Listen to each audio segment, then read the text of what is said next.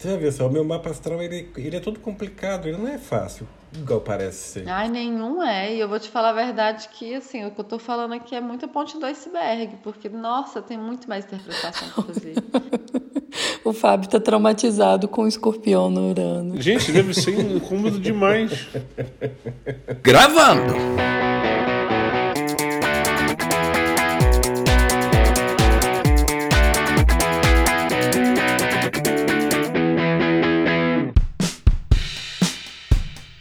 Pessoal, eu quero dar as boas-vindas a vocês ouvintes das Crônicas do Texugo Desolado. Eu sou o Rodolfo e o Texugo está desolado porque ele não conseguiu lembrar o motivo de realmente estar desolado. Esse é um bom motivo para estar desolado. É culpa de qual, qual planeta lá? Você, porque o seu Mercúrio tá retrógrado. Mercúrio desolado. É que o seu texugo tá retrógrado. Olá pessoal, sejam bem-vindos ao Texugo Desolado. Eu sou Mercúrio e esse Rodolfo está desolado porque não conseguiu ser texugo. ah, pera que eu vou pensar num bom motivo pro Mercúrio estar desolado. Ai, caramba, eu tava com uma coisa na cabeça, peraí. Vamos lá. Você vai fazer outro texugo desolado, não? Vou, vamos lá. Eu sou o Rodolfo e o texugo está desolado porque ele não encontrou no horóscopo para o signo de pizza de frango com catupiry com ascendente em sorvete de banana. Me roubaram três melancias, quantos caquis ficaram? Já que pipoca não tem antena. É tipo isso, cara. Olá, eu sou a Pan e esse texugo tá desolado porque até uma certa idade, 19 de fevereiro, era aquário. Agora olha hoje, é peixes. Sempre foi peixe. Não, era aquário. A Pamela é transsigno. Esse peixe é meio retrógrado. O peixe canadão de, de ré no, no aquário. É isso. Oi. Oi, eu sou o Fábio. E esse texugo está desolado porque sabe que vai ser acusado de falta de criatividade, mas mesmo assim, Senseiya, guerreiro das estrelas, Senseiya, nada a temer, oh yeah! Beijo pra todos os Cavaleiros do Zodíaco. Gente, eu só fui entender Cavaleiros do Zodíaco depois de um tempão. Eu nunca vi Cavaleiro do Zodíaco. Gente do céu. Cadê? Ninguém estudou pro programa, então. Oi, eu sou a Rina e o Texugo está desolado porque o Mercúrio está retrógrado. Eu entendo bem a Rina, porque quando eu era moleque tinha metiolate quando você se machucava e Mercúrio. O metiolate doía, o Mercúrio não doía. Então eu sempre gostei mais de Mercúrio, mas o Mercúrio ficou retrógrado e você não acha mais.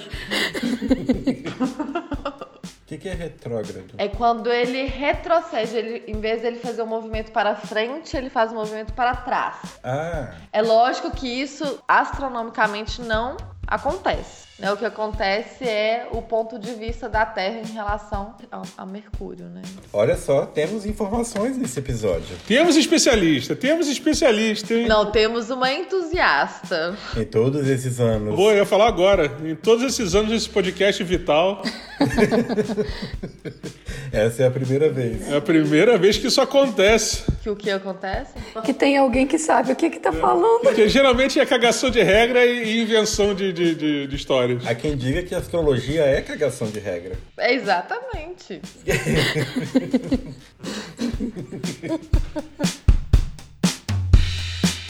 E o tema de hoje é: e se você acreditasse em astrologia? E se o episódio de hoje fosse astral? E hoje nós vamos falar sobre mapa astral ou mapa natal. Hoje nós temos uma convidada especial. Temos a Rina. Oi, Rina. Oi, gente. É, quero deixar bem claro que eu sou uma entusiasta, uma curiosa da astrologia desde muito nova. Então eu fui pesquisar, estudar, né? E hoje a gente veio aqui trazer uma leveza e brincar com os mapas dessas pessoas que estão aqui nesse essa bagunça de hoje, essa bagunça astrológica. E o mapa natal basicamente é a posição que os astros estavam no exato momento em que você respirou pela primeira vez nessa terra. E acredita-se que isso influencia na sua personalidade, na sua persona, na identidade, em como você se mostra para o mundo. Então, através do mapa natal, a gente consegue ver as potências, as habilidades, né? É, as qualidades. E a gente também consegue ver os desafios, né? Então, o mapa astral e astrologia, na verdade, ele é um caminho de autoconhecimento, né? é o que faz a pessoa olhar para si e se compreender. Só fiquei preocupado com o que a Rina falou, porque da última vez que eu brinquei com os mapas, eu desci uma escadaria de carro, então tô, tô meio tenso esse programa. Beijo pro, pro mapa do iPhone. Em Diamantina. Em Diamantina. É, então, peraí, Rina, você tá querendo dizer que a pessoa ela vai ficar presa às definições das potências, às definições, vamos dizer assim, dos desafios, todas essas definições, elas são ajustadas a partir do momento que a pessoa né, nasce por causa do, da posição dos astros. É isso. E isso vai prender a pessoa para sempre. Ela não pode mudar em momento algum. Não, não são leis, são tendências, são influências, são forças que estão agindo ali sobre a pessoa, mas não são leis né? Não são determinantes, entendeu? E também quando a gente pega um mapa, a gente vê, por exemplo, que não é só o signo solar, né? Igual a pessoa fala, qual que é o seu signo? E aí começa a julgar o outro pelo signo, né? Ah, sim. Por exemplo, eu não converso com pessoas que é do signo de, de câncer. E o nosso presidente é ariano, só podia ser. Imagina quando você está, por exemplo, numa empresa, você vai mandar o teu currículo, né? Aí na empresa exige que você coloque lá sua data de nascimento, a sua hora e local. Então o, seu, o chefe, né, ele primeiro vai fazer todo o mapa astral da pessoa e vai falar assim, não, esse fulano aqui, ele não é virginiano, então, acho que não vai ser bom para poder organizar as coisas aqui na empresa. Quando chegar nesse ponto aí, a pessoa vai fraudar o, o horário de nascimento, né? Vai procurar o horário mais auspicioso para ser contratada, né? É, mas o, o que eu queria dizer é que só o signo solar não é a totalidade da pessoa. Então, por isso que a gente faz um mapa, né? Essa cartografia que vai pegar todos os planetas, todas as casas e fazer uma conversa entre aquilo. E tem também a parte matemática da astrologia, que são os cálculos lá da cartografia do mapa astral que eu não sei fazer. Então, o que eu vou trazer aqui para vocês é o básico do básico, que é a interpretação do signo com o planeta e com a casa. E o que que isso pode trazer de conhecimento sobre cada um de vocês, entendeu? Sobre um caminho de autoconhecimento mesmo, assim. Cara, eu acho que vai ser muito legal a Rina falar isso pra gente, porque eu sempre imaginei a astrologia como um jogo de batalha naval do universo. tipo assim, alguém gritava no universo assim: Mercúrio na 3, assim, água nos planos do Fábio. Aí depois falava assim, Júpiter na 7. Aí afundou o final de semana do Fábio. Foi, achei que era assim, tipo assim, sabe? É, é uma batalha naval Star Wars. É, assim. Battle Starship Galáctica. o Cavaleiro do Star Trek, né? Isso, tipo isso. Ah, deve ter uns filmes assim, né? Tem Star Wars. Tem, ele se chama Star Wars.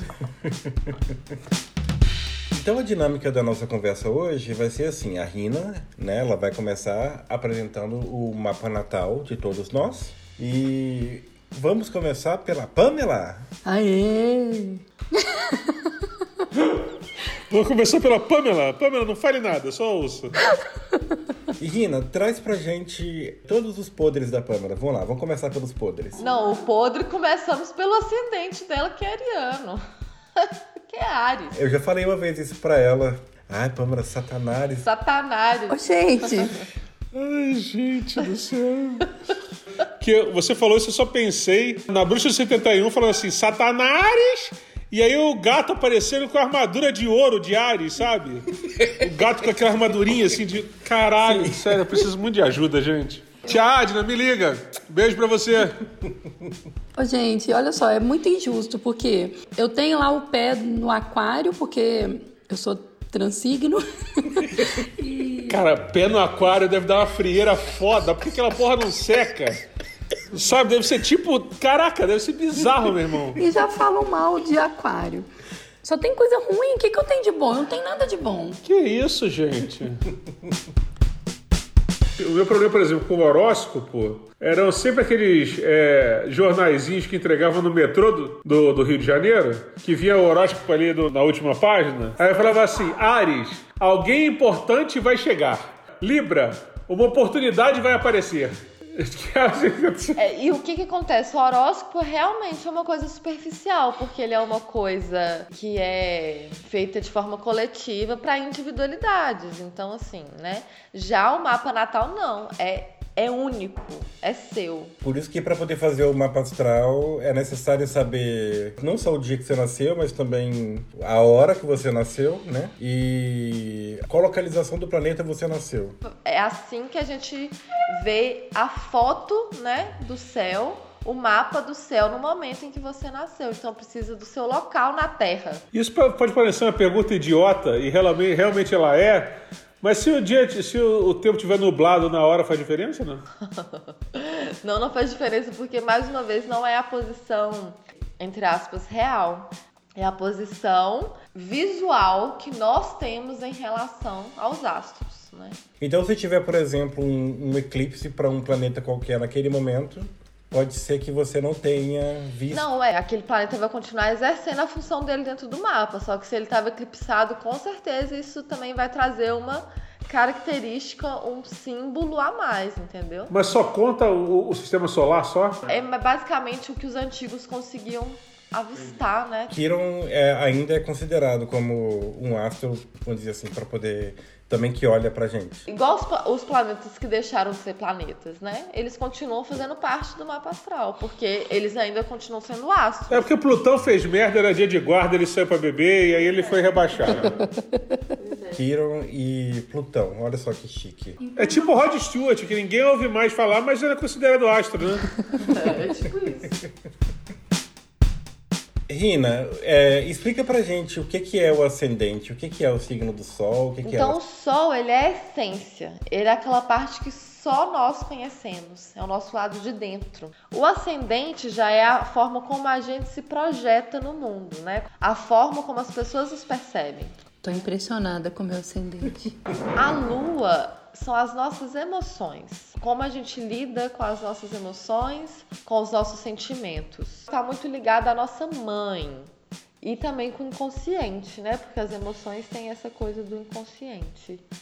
Mercúrio é o planeta da comunicação e do intelecto. Então, tudo aquilo que diz respeito à forma como a gente se comunica, sobre o que a gente fala, né? E sobre as nossas ideias, né? Sobre o mundo dos pensamentos, assim, né? Sobre o que a gente gosta de estudar, sobre o que a gente gosta de conversar, né?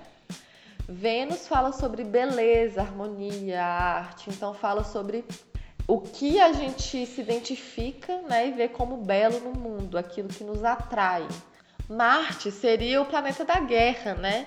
Então é aquela força da vontade que existe em nós, a nossa vontade, o nosso querer, a nossa ação.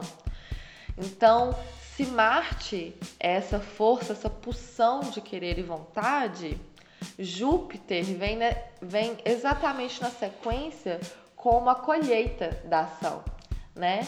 A forma como a gente recebe o mundo, a forma como a gente recebe a vida. E tem o signo dinheiro para Júpiter? Júpiter fala muito sobre isso, né? Na, na prosperidade e abundância de, de vários aspectos. Mas não é nesse lugar, como é que fala? Divino, que o dinheiro cai do céu, né?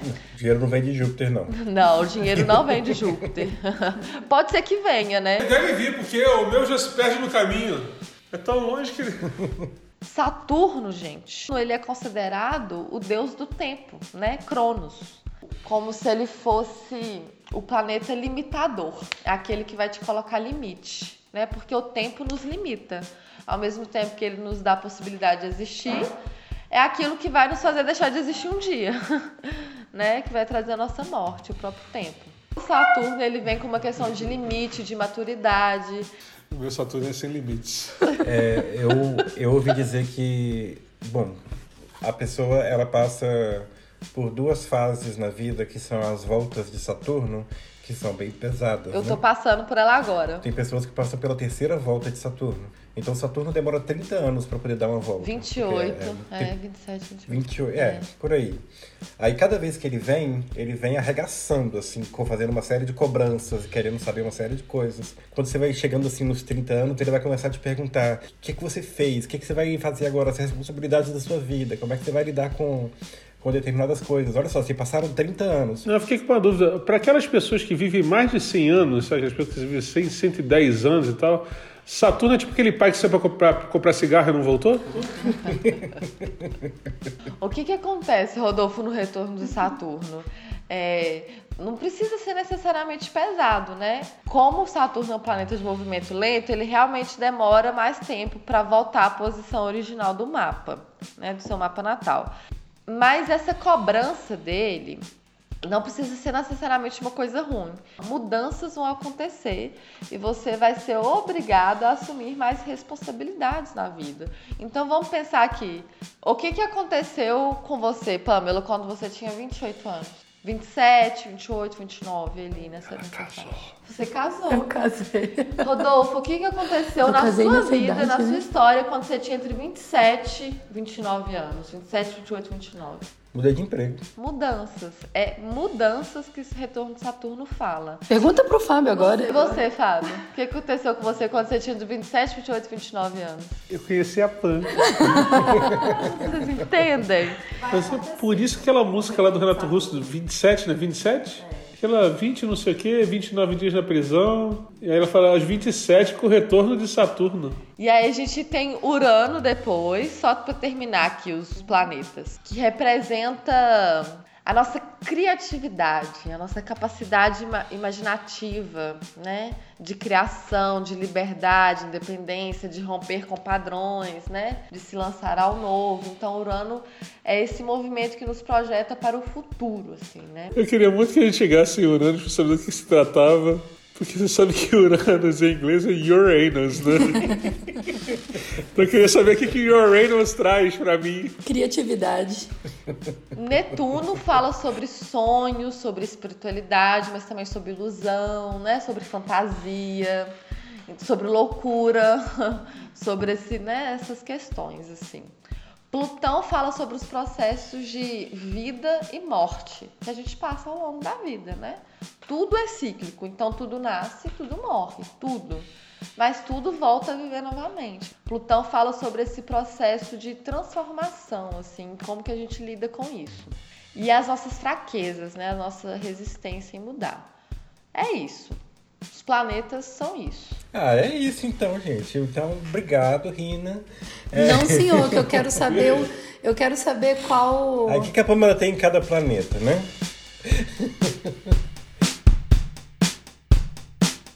Então vamos começar pelo mapa da Pamela. A Pamela, ela tem o transsigno dela que é fica ali rodeando aquário. Não, e, é um só. Meu sol peixes. tá num só. Então ela é uma pisciana, sol em peixes na casa 11. A casa 11 fala a frase chave da casa 11 é eu participo, eu pertenço, eu faço parte, né? Fala sempre de um coletivo.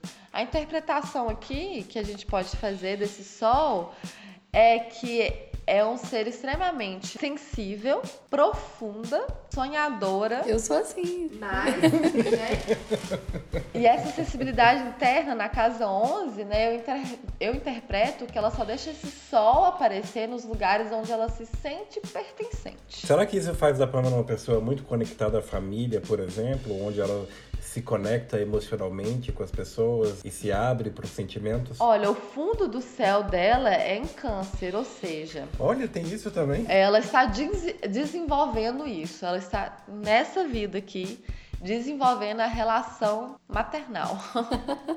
é, ela já tem na ancestralidade dela, né, que é o meio do céu. O meio do céu é o que já está ali no passado, já foi adquirido em outras vidas. E o fundo do céu é aquilo que está sendo trabalhado agora. E aí, seu meio do céu está em Capricórnio, ou seja, essa questão de estrutura, estabilidade, lida com a matéria, já é algo que existe dentro de você.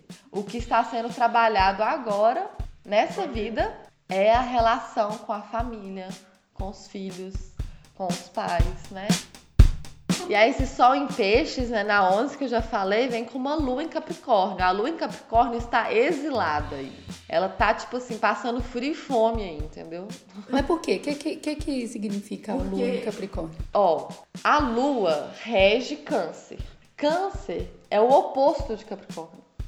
Então, quando Capricórnio tá na lua, ele tá tipo, se sentindo fora de casa. A lua é o, o meu lado sentimental, emocional. Então a lua em Capricórnio tende ao quê? A racionalizar as emoções e não senti-las. Ah, é por isso que ela não consegue falar nada agora, sabe? Porque ela tá emocionada com o que ela tá ouvindo, mas ela não consegue racionalizar nada. Será por isso que eu não choro vendo filme nem nada assim? Não sei, se ela sente emoção interna, se ela sente vontade de chorar e não chora, é uma repressão. Isso acontece acontece. Que é uma lua em Capricórnio, né? Porque o Capricórnio é um signo frio, de terra, é mais centrado, mais focado, mais focado, mais objetivo. Então, na hora que ele vai lidar com as emoções, ele tende a ser objetivo, cortante, resolutivo. Você tem três planetas na casa 10. Casa 10 está ligado com carreira, com projeção, Casa 10 é o palco do mundo, é onde a gente se coloca no mundo, sabe? A gente vê no seu mapa que realmente, né, o seu trabalho, a sua profissão é algo importante para você. É algo que você que precisa ter um sentido para você no seu sentir, porque sua lua tá lá, a sua comunicação, né, o seu Mercúrio tá aquário na 10. Ou seja, a sua comunicação, os seus ideais são aquarianos. Ou seja, são coletivos. Então, por isso que você se identifica com aquário. ah, então ela não é transsigno à toa. Transsigno. então, aquário na casa 10 são ideais elevados, coletivos, né? Mas às vezes também o aquário ele pode ele tem uma certa, entre aspas, arrogância, se sentir dono da razão, individualismo, né? Porque ao mesmo tempo que o aquário ele tem essa coisa coletiva, de estar sempre interessado no bem maior, ele pode considerar que todo o resto não sabe tão bem quanto ele. É aquela situação assim, talvez o outro faça também, mas eu sei que eu vou fazer bem. Próximo, a Vênus está em Capricórnio na 10. E aí a gente vai analisar o que atrai ela no amor, na beleza. Aí a Pamela fala assim, não fala não, fala não. aí a, a Rina vai falar assim, e é o Henry Cavill. Oi! Mas é exatamente assim, essa Capricórnio na 10 fala sobre estrutura, segurança. Então, é isso que uma Vênus em Capricórnio na 10 precisa. Eu fiquei muito preocupado da, da, da Rina falar que era peito peludo e tanquinho. fiquei super tenso agora. E aí eu tive que vir aqui olhar a Vênus do, do Fábio. Agora eu também fiquei curiosa, e aí? Não, deixa pra vez do Fábio, não vamos misturar. Deixa minha Vênus quieta. Vênus do Fábio tá em Libra na 2. Daqui a pouco, no final desse podcast, eu explico o que isso significa. Atenção, é, agora é parte do suspense. Agora é suspense do episódio. e aí, realmente, agora dá pra entender por que, que você é ressabiada e você só vai mesmo onde você se sente segura, a Pamela. Se você o quê? Sabiada, mineira. Pamela, até o fato de você ser mineira tá no seu mapa astral. Tem Marte em Libra, né? Marte é o planeta da guerra, da ação, da vontade. Libra é o signo da balança, da ponderação. Então, na hora de agir, vai pensar 10 mil vezes antes de fazer uma escolha. Não, olha outras luas aí, porque tem um. Tem, é, tem uma coisa errada aí. Sete luas. Se o ascendente em Ares te traz esse impulso, né? De ação. Mas Marte vem sempre trazendo, em Libra, vem sempre trazendo essa ponderação, né? Esse, esse questionamento interno que muitas vezes pode te, te trazer confusão interna, não saber como agir, por ficar pesando demais. É por isso que aquele filme Marte Ataca, os, os terráqueos ficaram demorando, pensando o que quer fazer, e a Marte veio e atacou, né? E na casa 7, ele tá em Libra, domiciliado em Libra, assim. Então é, é muita diplomacia mesmo na hora da ação, assim. Graças ao seu ascendente em Ares, você não é aquela pessoa que caga na retranca. Porque senão você seria, mesmo com esse Marte Libra na 7, assim, né? Porque sempre é que tentar agradar todo mundo, né? Na hora de tomar uma decisão, agradar gregos e troianos, e não dá, né? O Fábio tem isso também, né? Ele é libriano. Que isso, gente? Que agressividade. É isso, gente. Agora a gente vai na padaria, por exemplo, vai ficar naquela coisa toda. Ah, gente, eu comprei isso aqui porque eu tô com Vênus não sei aonde, sabe? Puta, deixei meu Vênus em casa. Ó, oh, Urano, eu tô achando muito legal esse Urano. O Urano que é a questão do novo, da inovação, do futuro, da criatividade, não é? Tá em Sagitário. Sagitário, o símbolo é arco e flecha mirando lá no futuro mesmo. Largados e pelados. Uhul! E na casa 8, que é a casa da transformação. Então você realmente tem muita facilidade de transformar mesmo, assim, conceitos, preconceitos, formas de ver a vida, assim, né? Porque você tem uma projeção sempre futurista. É uma coisa mais futurista. Isso aí, é flecha virada pro Urano. E aí você vem com Netuno em Sagitário na 9. Netuno a gente está falando da espiritualidade, né? E a casa 9 é exatamente uma casa, entre aspas, espiritual, né? Filosófica. É uma casa mais filosófica, assim. E aí você vem com Netuno, que é exatamente essa conexão espiritual filosófica na casa 9. Então isso potencializa. Então, ao mesmo tempo que você não acredita, tem uma parte sua que fala assim, ah, mas. Né? Ah, mas vai que, né? Mas vai que, exatamente. E vem com esse Sagitário, né? Que o Sagitário é curioso, né? Ele é investigativo, ele tá no mundo e ele quer conhecer todas as possibilidades, né? Você tá com desdém, Raul? Não, eu tô achando que. A, eu tô pensando que a vigilância sanitária passou na minha casa nova e lacrou a parada ali e ninguém pode entrar, não, cara. Fábio, você, querido, sua casa, seu Plutão tá em Libra. Cara, meu livro tá muito Plutão, cara. E aí o Plutão da Pan tá em Libra na casa 7. Eu só tô vendo o negócio da batalha naval, assim. Plutão em Libra na casa 7. O que que isso significa? Plutão fala sobre o processo de mó, vida, morte, nascimento, tá em, em Libra, né? Na casa 7, que também é venusiana, assim, né? Assim, me vem essa, essa, esse apego com o que já é belo, com o que é harmonioso. Sabe quando você vê uma flor muito bonita e fica encantada com a flor? Só que aquela flor morre. Então ver aquela flor bonita morrer é muito doloroso. Vem, é, tem uma, um equilíbrio, mas tem um, eu sinto um certo apego. É, é. Eu, mas eu tenho um certo desapego. Eu não sei se eu sou muito apegada, assim. É porque a, o Libra também, ele, como que fala, ele faz um fade, né? Assim, ele vai fazer um fade. Ao mesmo tempo que ele tá com o pé aqui, já tá com o pé lá, né? É, eu, eu acho que eu racionalizo muito. É, a questão toda também é porque a lua dela é em Capricórnio. Exatamente. Então ela não vai mostrar esse sentimento, ela vai suprimir isso de certa forma. Caraca, olha o Rodolfo sabendo das coisas, gente.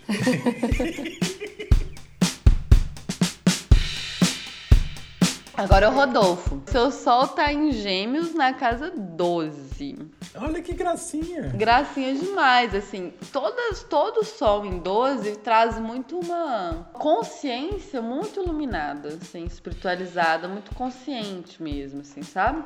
Olha. Porque o que que acontece? A casa 12 é o inconsciente. Quando você lança sol sobre a sombra, ela ilumina, né?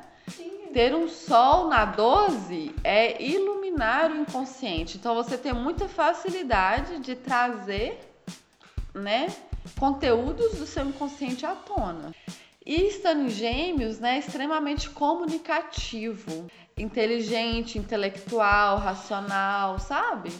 Esse sol que ilumina o intelecto, o mundo das ideias e transforma o inconsciente em consciente, sabe? Bem interessante, assim. Isso pode ser um problema também. Pode ser. Mas tudo bem. Sei como é que é. A minha também tá na 12, assim, mas. A sua lua tá em Virgem na casa 3. Virgem é um signo de terra. Eu vou explicar para vocês como é que a gente limpa a casa. Vamos lá. Do Rodolfo é um único todo, totalmente diferente, né? Mas tá vendo? Tem, porque tem algum sentido, né? Hum, aquele robô que ele comprou pra limpar a casa lá.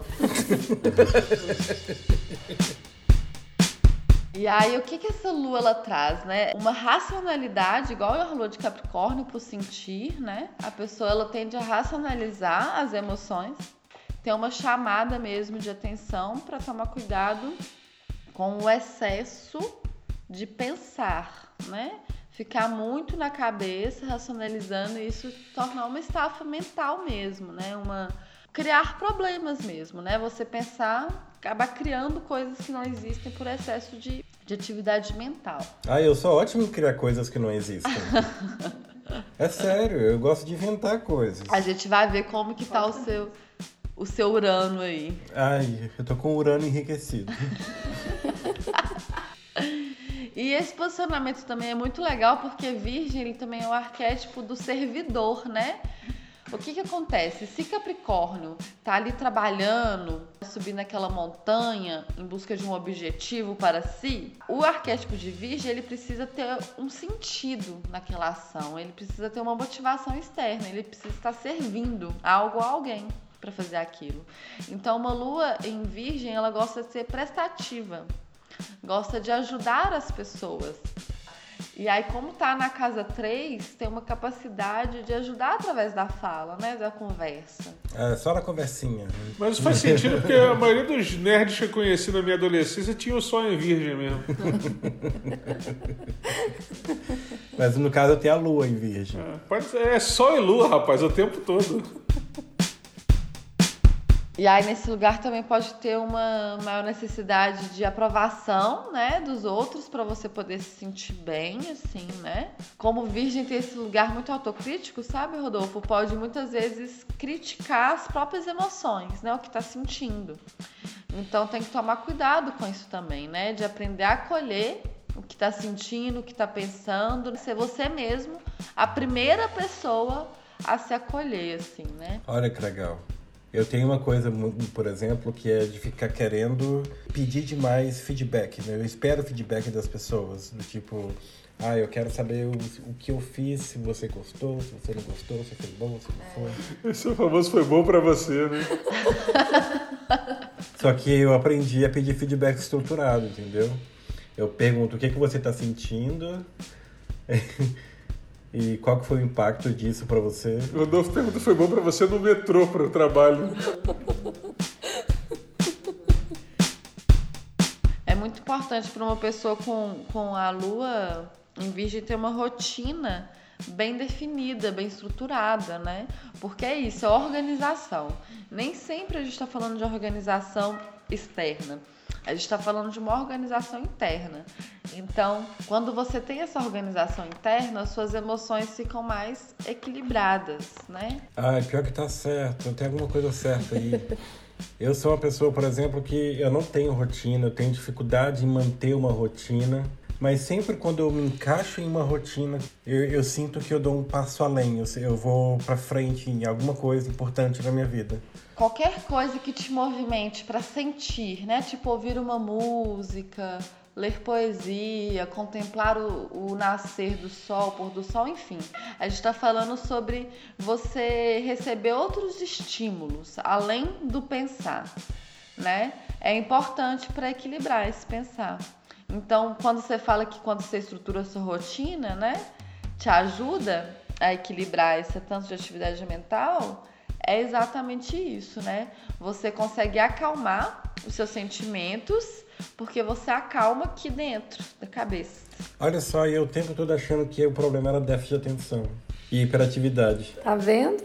Não, na verdade é muita criatividade, muita ideia, muita atividade mental que só precisa ser direcionada, né, para outras coisas também. E aí o seu Mercúrio tá em Câncer na casa 1, né? Olha só. Mercúrio é comunicação, casa 1 é vontade e Câncer é ancestralidade, maternidade, família. Então, todo o passado tende a ser muito importante para você. A sua história é uma coisa importante para você, né? E aí tem que tomar cuidado porque Mercúrio em Câncer pode tende a ser influenciável para agradar os outros, né? Acaba absorvendo atitudes e opiniões do, das pessoas que cercam para poder se sentir pertencente, né? Então é uma coisa que tem que tomar cuidado. É como se, como a gente está falando de comunicação, é como se você fosse fosse capaz de falar o que o outro quer escutar e você sabe que o outro quer escutar, entendeu? A Vênus em Câncer na 1, né?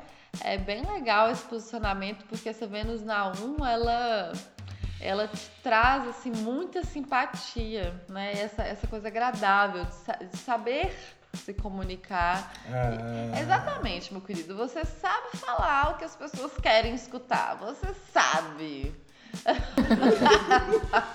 É Vênus na 1 que faz o Adolfo usar suspensório? e as pessoas adoram, o que é mais engraçado. Aí o Rodolfo chega lá de suspensão no lugar, aí a pessoa fala assim, nossa, Rodolfo, que isso? Aí ele fala assim, Vênus na 1. Arrastando o dedo assim no suspensório, né? Do lado de dentro. É, arrastando o dedo assim, ó. Vênus na 1, arrastando o dedo no suspensório. Assim. Só que esse Vênus em câncer, mais uma vez, assim, tem que aprender a se posicionar, entendeu? A colocar sua verdade, porque senão as pessoas podem se aproveitar de você, meu querido. É, isso é verdade. Amigo rouba o suspensório sem pena. Vênus em câncer traz muita sensibilidade mesmo nas relações amorosas. Por isso pode ser magoado com facilidade e ter dificuldade de expressar, né? essa coisa de guardar. O que, que essa Vênus em Câncer na casa 1 precisa? Ela precisa de demonstração de afeto. Precisa de pessoas ao redor dela que falem eu te amo e faça coisas que demonstrem esse amor e que viva em amor. Ah, pode morar debaixo da ponte, mas o importante é ter amor. Vênus em Câncer é assim, o romantismo mesmo, assim, né? Só que tem que tomar cuidado com esse lugar de de se anular pelo outro. Você é assim, Rodolfo? Conta aí. Ah, eu já cansei disso já, inclusive. Eu não conhecia a sua Vênus, não. Segurança financeira e doméstica, casamento, vida estável. É o que essa Vênus na casa 1 está buscando, tá bom? Olha só, segurança financeira e doméstica eu acho maravilhoso. Vida estável, essas coisas todas. Mas eu acho que isso deve ir, como é que fala? Deve bater de frente com umas outras coisas que eu tenho em outras casas, por outras razões, que deve dar um conflito de interesse. Acho que os meus astros estão batalhando entre eles. Marte em Capricórnio na 7. Rapaz, o que você quiser, você vai conseguir. Marte em Capricórnio está dizendo assim: não importa quanto tempo que eu demoro para subir essa montanha, eu vou subir essa montanha. É, não importa quanto tempo demora para subir esse episódio para o servidor, mas esse episódio vai pro ar porque ele vai. E aí, quando Marte está em Capricórnio, né, essa energia é utilizada de maneira mais prática e eficiente nas atitudes pessoais. Então acaba prezando por praticidade, né? Uma pessoa prática. Então, quando tem um objetivo, é racional, organizado e tende a agir de maneira prática. E vai contar com os relacionamentos, né, com as pessoas ao seu redor na conquista desses objetivos, sabe? Então, é esse o lugar de poder. Aí tem que tomar só cuidado para não passar por cima das pessoas para se chegar onde quer ir, né? Nessa determinação obstinada. Mas com os outros planetas aí, a gente vê que isso não acontece, porque tem muito câncer aí equilibrando esse Capricórnio, né? Obstinado. Olha só, gente, o meu Marte, ele é maravilhoso. Até agora é um dos melhores Martes, né? tu nasceu com Marte virado pra Lua. E aí o que essa, esse Marte, né, planta com esse Capricórnio determinado, Júpiter colhe com muita sensibilidade pisciana, né? Seu Júpiter está em, pe tá em peixes na casa 9, né? Então tende a ser mais emotivo, compreensivo, né? O mapa mostra você como uma pessoa extremamente assim compassiva, com muita capacidade de empatia, de se colocar no lugar do outro, né? tem essa, essa, esse impulso de defender os oprimidos mesmo, assim, né? Militante, ele é militante. Ah, é um, é um militante mesmo. Seu Saturno em Sagitário na casa 5, né? Esse Saturno aí, ele vai te motivar a buscar conhecimento de uma forma mais séria, mais erudita, assim, né? Então, é, educação de alto nível, né? Faculdade, uma coisa mais oficializada, né? É... O quê? Não, pensando. Que aleatório foi isso, pô? Ela pensou alguma coisa engraçada, mas não falou. Mas divide com a gente, Thiago. Ela fez assim, é, Saturno. Então, essa capacidade intele intelectual mesmo é muito importante. Então, mais uma vez, é como se estivesse supervalorizando muito o mental e é muito importante mesmo esse desenvolvimento mental e intelectual. Mas ele não é tudo, né? Então, não ficar muito aqui, né? Conseguir desenvolver também o sentir e a ação. Não ficar muito na cabeça. É só para lembrar que os ouvintes não. Ah, não vem.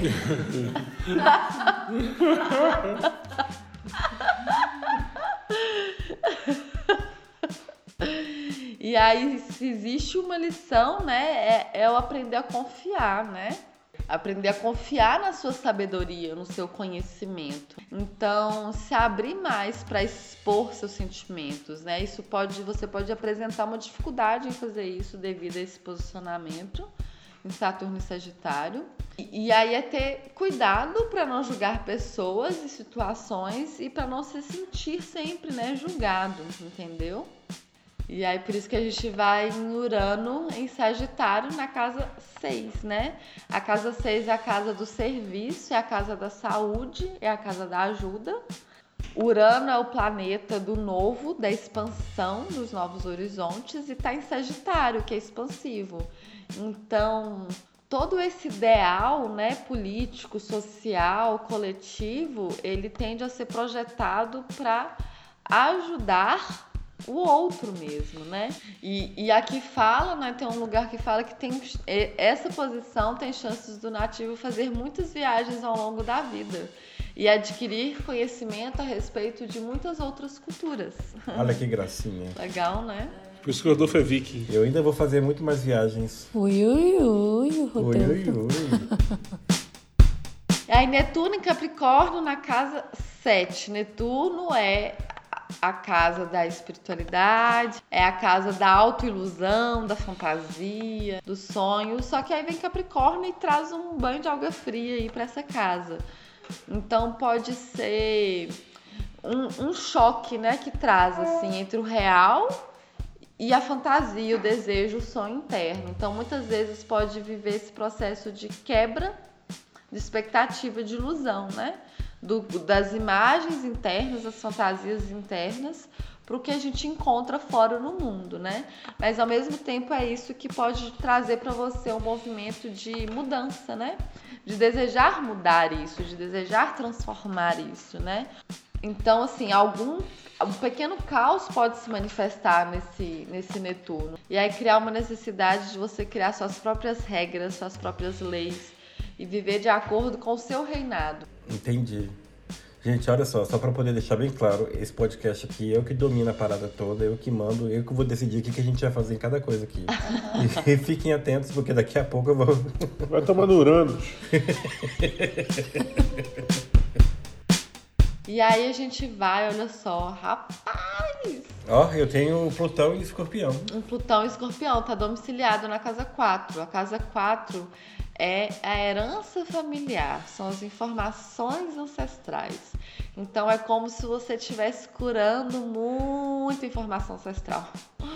Basicamente, você recebeu o fardo, meu querido.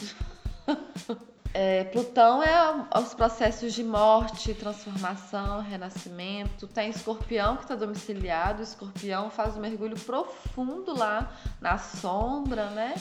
Naquele lugar frio, inóspito, mas depois ele volta novinho em folha. E na casa 4, o que me parece é que você vem transformando padrões ancestrais mesmo, assim. Então são processos que podem vir com muita sensibilidade mesmo, assim, né? Com muita profundidade. Então é, é sempre bom você aprender a desenvolver a, a, a habilidade de comunicar o seu sentir com as pessoas que você confia né, para você viver esses processos, porque realmente mostra processos intensos aqui de transformação. E tem a questão da casa também, que você tinha falado. A casa 4, ela é a casa da origem, da herança familiar e representa também a mãe. E, e, representa também a vida emocional, o solo onde você está firmado, né? Fala sobre sensibilidade, intuição, acolhimento, emoção, hereditariedade e proteção. E aí é como se todo o processo de transformação que você passa na vida viesse um pouquinho carregado da sua ancestralidade, entendeu? É como se nunca fosse só sobre você. É sobre você e sobre os seus ancestrais também. Todos os seus processos de transformação. Então é como se você fosse um ponto de transformação da sua linhagem mesmo, assim, bem profundo e bem desafiador.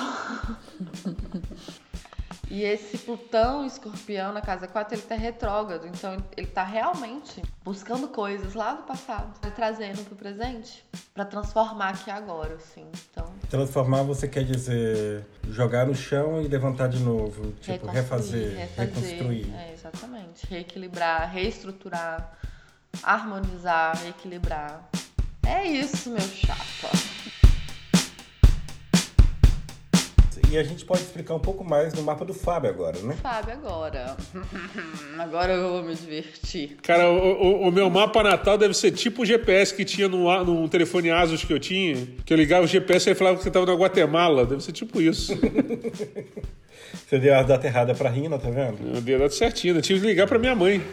Ó, oh, vamos lá. Agora a porra ficou séria. Só em Libra na casa 3 temos. Opa, bingo!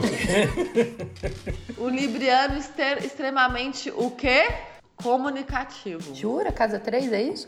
A, a casa 3, ela fala sobre das relações com o meio, com os irmãos e com os estudos também, né? Ela rege muito o mundo através da comunicação falada ou escrita, do conhecimento e do pensamento. Então, nesse mundo interno aí existe, ó, muita ideia, né? Nossa, que não acaba mais. A maioria delas impublicáveis. Impublicáveis, tem certeza.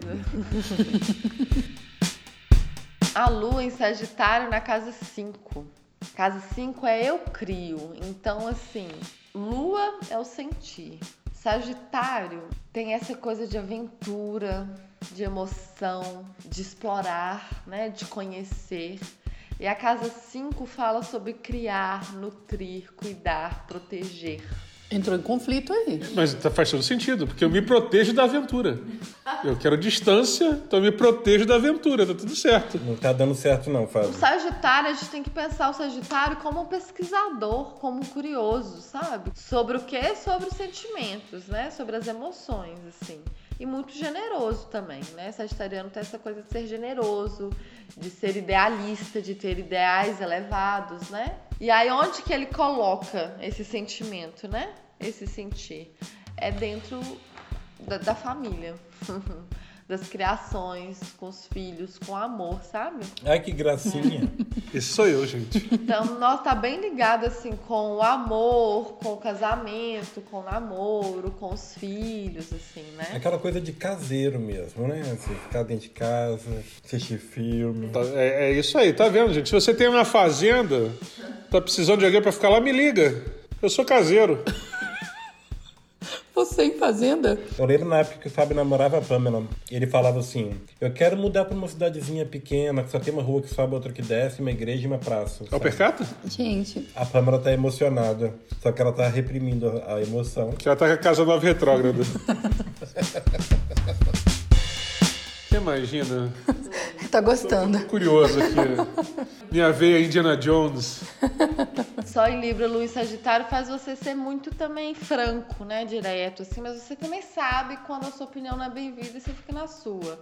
Você não perde a oportunidade de ser assertivo e se colocar aquilo que você acredita, aquilo que você pensa, mas você também não liga dos momentos, tipo assim, falar assim, ah, foda-se, não Eu, eu falo foda-se direto.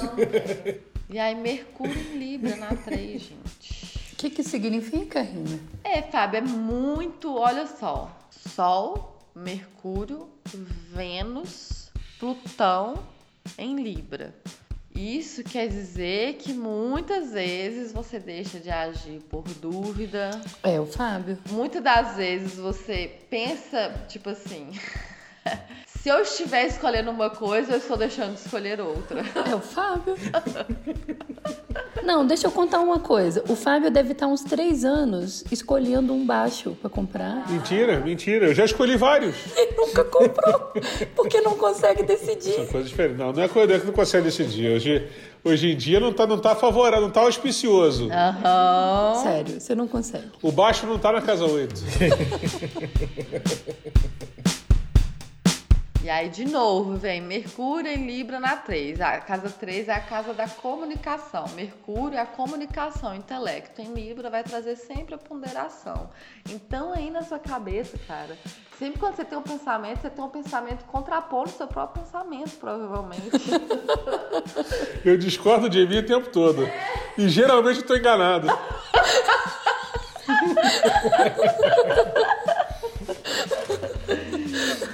Gente, eu convivo com ele. Você pensa bem como é difícil. Mas Libra tem essa questão também vaidoso, né? Tem isso? Mentira. Quem rege Libra? Vênus. Quem rege Libra? Tingam. Vênus é qual arquétipo da harmonia e da beleza. Então, logo, essa pessoa libriana, ela vai buscar pela harmonia e pela beleza na vida dela. Então, tende a ser vaidoso, sim. Eu não preciso buscar, gente. Fala, Fábio, você vai começar a ler horóscopo todo E aí, a dia. gente vai entrar agora com Vênus em Libra na 2. O que que atrai o Fábio? Estou tendo um pouco de, de ansiedade. É muito doido essa organização. Vem Vênus com Libra na 2. A casa 2 fala sobre alicerçamento, pois determina os tipos de valores da pessoa: morais, espirituais, filosóficos, materiais. Essa divisão representa os dons inatos e a maneira que você ganha e como gasta o dinheiro. Então, a casa astrológica 2 fala dos valores dos recursos pessoais. O que, que esse Vênus em Libra na 2 procura?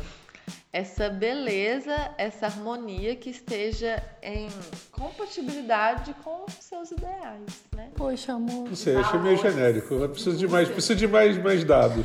E também esse lugar dos recursos pessoais. E o que, que são recursos pessoais? De organização mesmo, assim, né? Uma pessoa madura. Dentro de um lugar libriano, né? Que saiba honrar a beleza, a estética, a harmonia da coisa, né?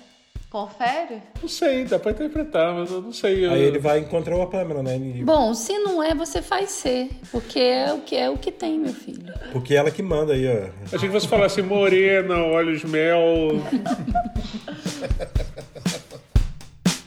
Marte tá em câncer no final da casa 1, não, é- não é então não, não tá tão ruim agora não, tá na casa 1 então. Tá tão ruim, não. Podia ser pior. É o famoso podia ser pior. Se fosse na 12, mas tá na 1, na verdade. Então, Marte em câncer na 1, a casa 1 fala sobre o eu. Ah, esse eu tá todo fudido. Marte é essa força da guerra, de ação. Na casa 1 isso se potencializa, né? Porque é exatamente a, co- a casa que já vem com essa energia de eu, de iniciativa, de colocar esse eu no mundo. E aí ele vem em câncer, que é um signo de água emocional e que é o signo ligado à família. Então, assim, muito do que motiva a sua ação está conectado à família. Faz sentido. É uma, por exemplo, se você fosse uma pessoa que não tivesse casado, não tivesse filhos, realmente você poderia estar assim, deprimido, né? Ou sem força de vontade na vida. Fiquei preocupado de falar assim. Poderia ser um serial killer, de repente. Se você não tivesse encontrado um amor, né? Dentro desse desse mapa Viu, que é Fábio? você. Eu te salvei. Deixa eu agora eu vou te falar um negócio aqui. Seu Júpiter tá em câncer na 12. Esse meu Júpiter, eu falo com ele, ele não obedece, cara. Eu converso com ele direto, mas ele tem as vontades dele aí. 12 é a casa do autossacrifício, do altruísmo e dos segredos, assim, é a casa do, do inconsciente, do oculto e da espiritualidade, né? Então, assim, Marte, sendo a, a força que você projeta e que você faz, você colhendo em Júpiter, quanto mais você se conectar com o mistério, mais você vai receber. Opa, é agora, hein? É agora. Se alguma vez você me fez mal ou me incomodou por algum motivo, Prepara pro bonequinho do voodoo. Não, não é. Seu bonequinho do voodoo já tá pronto aqui, ó. Com cabelinho e tudo. Gente, imagina que você vai conversar com as pessoas. Não, o problema é que eu tenho Júpiter na casa 12, cara. É sério? Sério que você vai falar assim comigo? Eu que tenho Júpiter na casa 12, você vai falar assim comigo mesmo. Cara, você não sabe o que você tá falando. Eu já falei pra você, eu tenho Júpiter na casa 12. Esse Júpiter em Câncer, assim, acaso lá é o lugar onde você se sente pertencente à sua estrutura mesmo, assim. A família é algo, de acordo com o seu mapa, uma coisa importante para você. Ah, mas é, gente. Possui forte, forte instinto de cuidador. Então tem uma coisa para te falar aqui. Você tem que tomar cuidado, Fábio, porque com esse tanto de Libra e com esse tanto de câncer aqui, você tende a se anular muito para agradar os outros, entendeu? É você. Mas é, é, É isso. você. É, ué. A cara de chocada da Pamela, Gente, é eu, você Fábio. sabe a razão. A culpa não é minha, a culpa é de Júpiter. É Júpiter? filho? É por causa da quantidade de Libra e Câncer que ele tem espalhado pelos planetas. Mas é isso mesmo. Saturno e Leão na casa 1. Mais uma vez, a casa da coragem, da projeção, do eu, né? E aí, olha só. É, pode ter uma maior necessidade, assim, exatamente o quê? De reconhecimento. Necessidade de... É, Rina que tá falando. Uma necessidade de reconhecimento, ou seja, uma autocobrança muito grande de si e dos outros.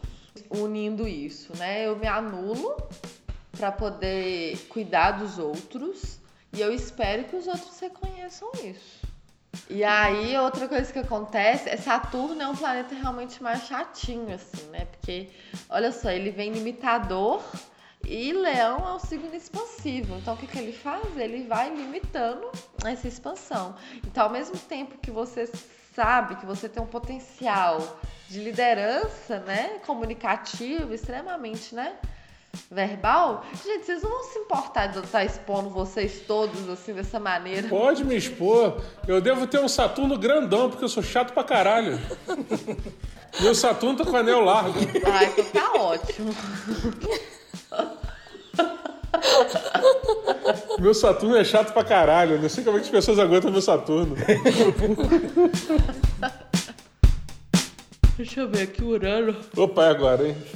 Ainda bem que eu, que eu lavei direitinho hoje. O que que acontece? Urano e Netuno são planetas geracionais, ou seja, todo mundo que nasceu nessa geração tem o mesmo signo, entendeu? Eu acho que isso faz todo sentido. Por isso que hoje faltou o Léo aqui, que o Léo tem meio urano que eu. Exato. Esse Urano em escorpião, ele intensifica, assim. Caraca, escorpião no urano deve doer pra caralho, cara.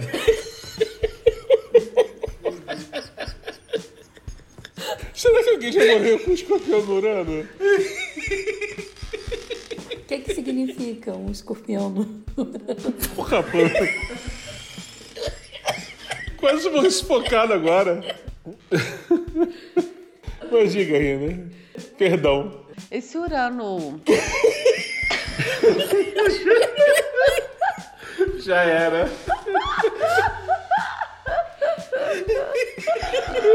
Ai, gente. Peraí, gente. O Rodolfo já saiu, coitado.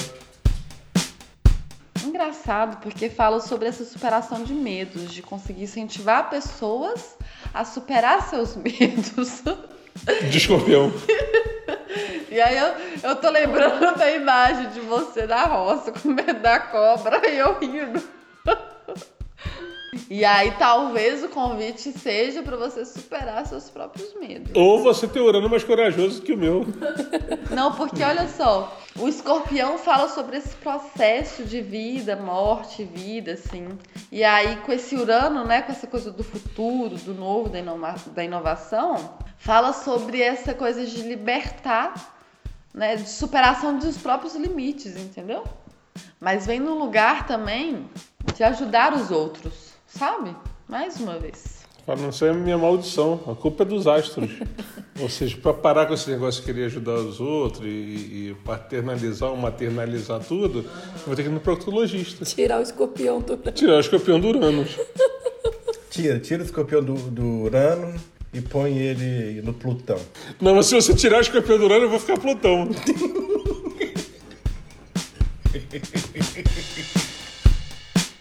Netuno fala sobre espiritualidade, autoconhecimento, esse lugar do oculto e Sagitário na 5.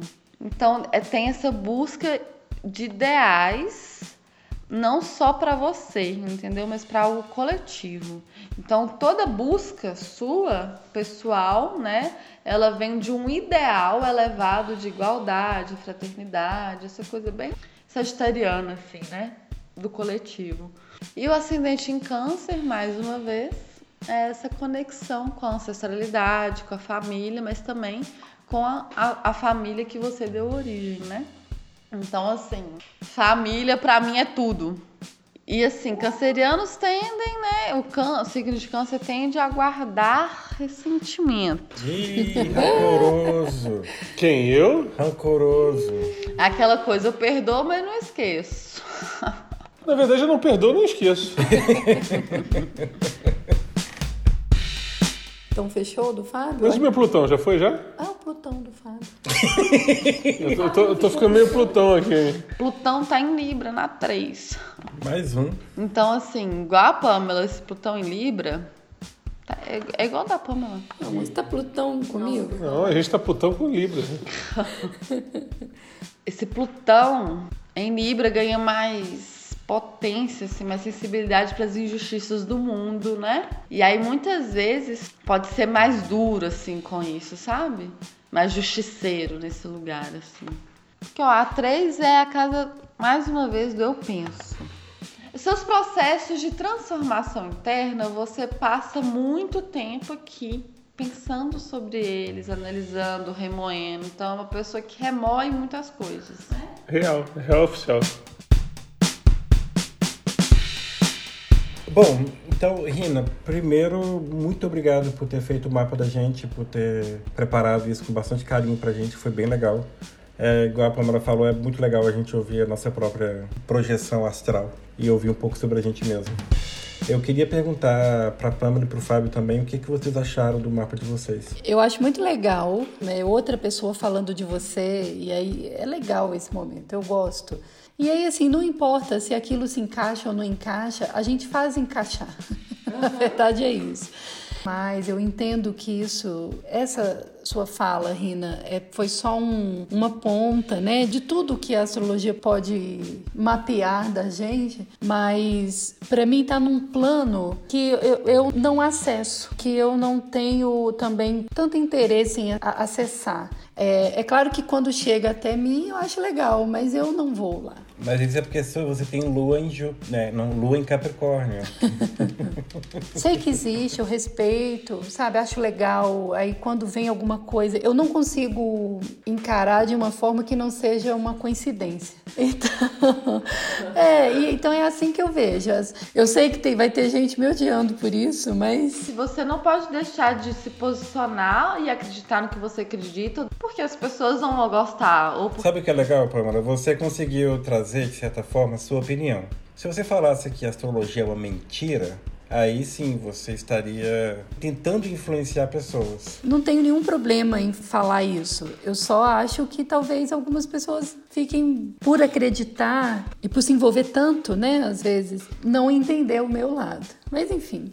Mas a gente te aceita do jeito que você é, Pamela, mesmo com a lua em Capricórnio Muito obrigada. e de- ascendente em Ares, não tem problema. É aquela coisa, sabe? Eu não acredito que bruxa. Como é que é? Eu não acredito em Eu não creio em brujas, mas pero eu sei que eu sou uma.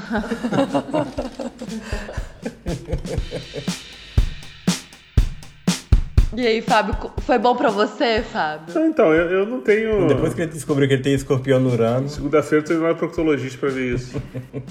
Não, eu achei super legal. Eu gosto de, de, de ouvir e comparar com o que, que eu acho que é, que é factível pra mim, é, faz parte do, do- do- da minha personalidade, o que, que não faz.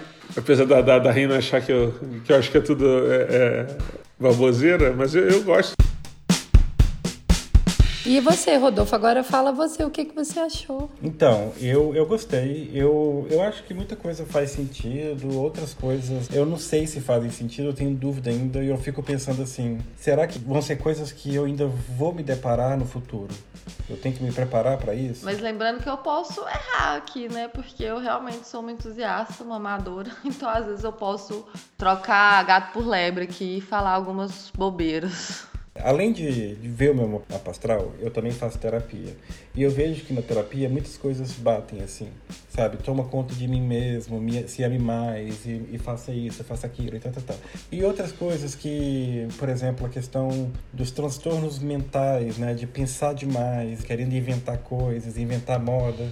E eu tenho até uma frase que, que eu disse uma vez para Pamela, e a Pamela falou: que bonito, isso é poético, apesar de ser dramático, que é eu planejo um universo, mas eu paro na primeira estrela. Sabe, é um universo inteiro de ideias que eu tenho e na primeira estrela eu não consigo executar. Eu venho trabalhando isso em terapia e de repente eu começo a descobrir uma série de coisas que eu preciso ter, que é a questão da rotina, que você trouxe também, que é a questão de organizar o pensamento, e coisas do tipo, e eu fico vendo essas coisas se encaixando de um lado do outro. Então aquilo que eu falei assim que a gente busca uma prova da nossa individualidade no mapa astral, você trouxe para mim, se encaixou para mim. Você tá emocionado. ah, eu fico meio emocionado, né? Quer fazer o quê? Mas é a Vênus em câncer.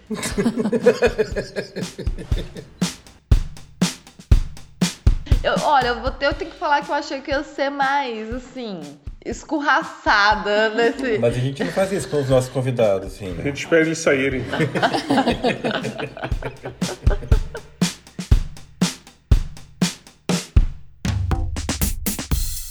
Texugo indica. Bom, então eu vou indicar um canal no YouTube. Chama Deboche Astral, apresentado pelo Vitor de Castro, mesmo que apresenta o Quebrando o Tabu. E o que é legal é que ele traz sempre alguma situação, por exemplo, é, do tipo, ah, os signos nas mulheres grávidas, os signos no almoço, os signos é, em alguma coisa. Então, o Deboche Astral é um canal que vai tratar de signos e ele trata com bastante deboche e é bem legal e vale a pena.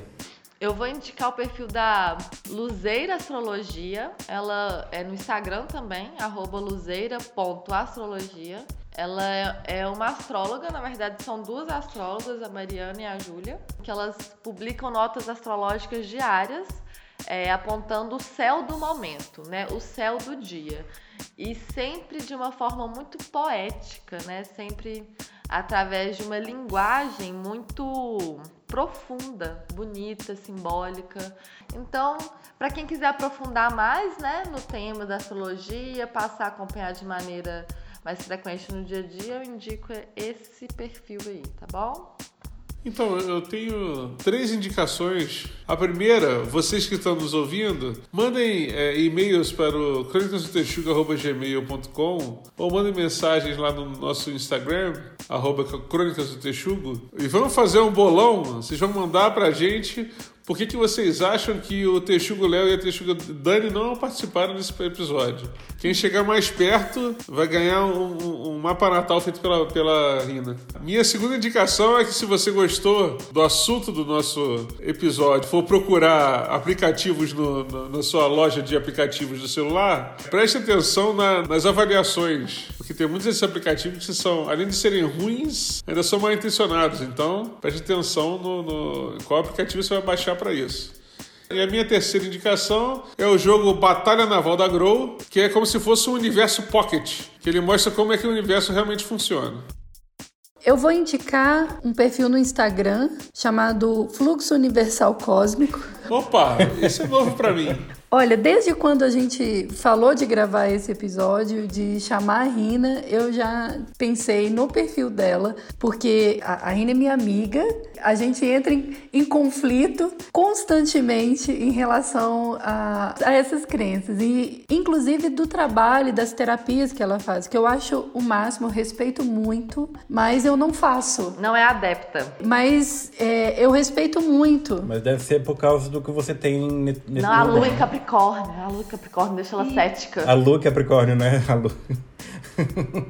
Tem uma coisa que eu gosto muito do trabalho da Rina e é isso, é isso que eu queria indicar. Porque assim como todo o episódio foi, nós falamos de nós mesmos, né? O, o, o, autoconhecimento, o trabalho dela também envolve esse autoconhecimento como um ponto central assim das terapias que ela faz, independente de você ser adepta à terapia holística ou não sabe? É, é um conteúdo muito legal. E aí são várias questões que ela coloca no perfil, né? Que ela apresenta, que muitas vezes você para para pensar sobre aquilo e, e, e, aquilo te ajuda de alguma maneira, sabe? Mas fala um pouquinho então sobre a terapia holística, o que é, como funciona. Então, a terapia holística, ela enxerga a entidade humana de uma forma integrada, ou seja, não é apenas só o corpo físico, mental e emocional a gente também enxerga o ser humano como ser espiritual tendo uma experiência humana. A diferença de uma terapia holística para uma psicologia, para uma psicanálise, é que ela considera o ser espiritual que ali está manifesto nessa entidade humana, né? nesse corpo físico. E aí, a partir disso, existem várias técnicas, meios e ferramentas da gente trabalhar o equilíbrio entre esses corpos, né? Então a gente considera que todo adoecimento vem de um desequilíbrio entre o corpo espiritual, mental, emocional e físico. Então o objetivo da terapia holística é harmonizar esses corpos para que eles estejam integrados sem, sem sofrimento, sem adoecimento, né? E deixa eu te perguntar aí, para a pessoa te contactar, como é que ela faz? É só entrar em contato comigo pelo Instagram, né, do Fluxo Universal Cósmico, via direct. E a partir de lá, nós já entramos em contato e a pessoa também pode conhecer mais, né, do meu trabalho.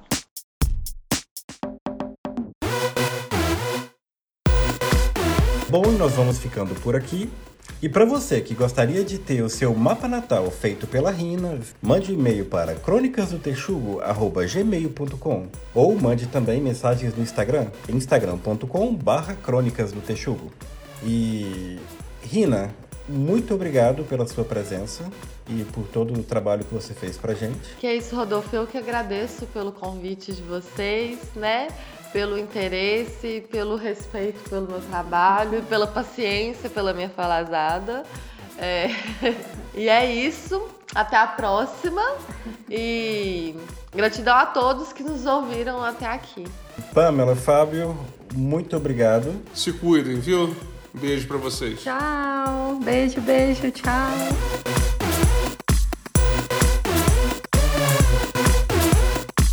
Agora, olha só que engraçado. Diz que na casa 5, quantos planetas que tem lá, você consegue ver quantos filhos você vai ter. Você tem dois planetas na casa. Sério? É muito engraçado, né? Deixa eu ver o Fábio. Não, se o Fábio não tiver, você vai me botar numa situação muito complicada.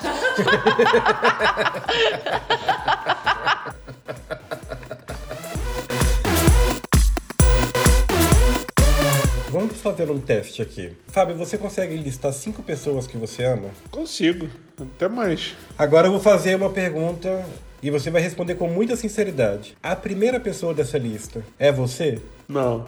Nenhuma das pessoas dessa lista sou eu. eu acho que quem, quem você põe? Hoje em dia eu coloco. Hoje em dia. Eu não me coloquei. Quando ele falou, eu, eu também pensei, eu pensei em pessoas outras. É porque você não é uma pessoa, né, Pamela? É engraçado, a gente não é uma pessoa. Eu não me vejo como um, um ser para ser listado por mim mesma. Olha só. Eu não sou, gente. Eu sou um jupiteriano.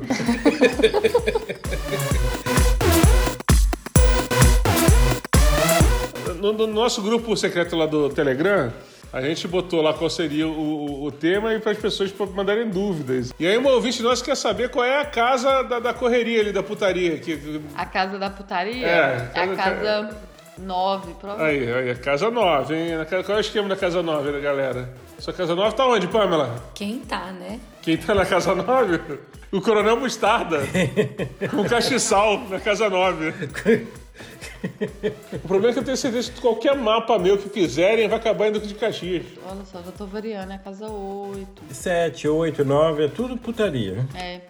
Casa Sexualidade, a, casa, a, é a oitava casa, que fala sobre os nossos impulsos sexuais, né? Só que nenhum de vocês tem a casa 8. Caraca, é tipo o jogo da vida que você passa direto pela parada, cara. Que merda. Mas, mas todas as, as casas têm suas posições. Então, assim, o ascendente. Na casa 8 tem várias posições. O Rodolfo tem a casa 8, ó, tem a casa 8 em aquário. Em aquário deve ser mais difícil, hein, cara? Tem que aprender a respiração por mais tempo. É tipo a casa do Bob Esponja, entendeu? A Pamela tem a casa 8 em escorpião. Aí, falei que tinha um escorpião no ano O que aí. que significa? Tá potencializado. Uhul, porque viu? escorpião é, Tá potencializado. Opa! é o, o, o signo do arquétipo sexual, né? Assim. E o Fábio tem a, a casa 8 em peixe, super romântico. Oh, Dan, dan, gente. Peixinho tá louco dentro do aquário. Eu não, não tenho ninguém no aquário aqui. Que, que isso? Que isso? O Rodolfo tá no aquário ali, cuidado, hein, Rodolfo. Que isso? Eu tenho aquário. E seu peixinho tá doido com o aquário do Ó, ó, Rodolfo? Aquaman aí, gente. Passou o Aquaman aí, ó. Passando o Aquaman na sua timeline. Eu acho que isso não tem nada a ver. Vamos lá.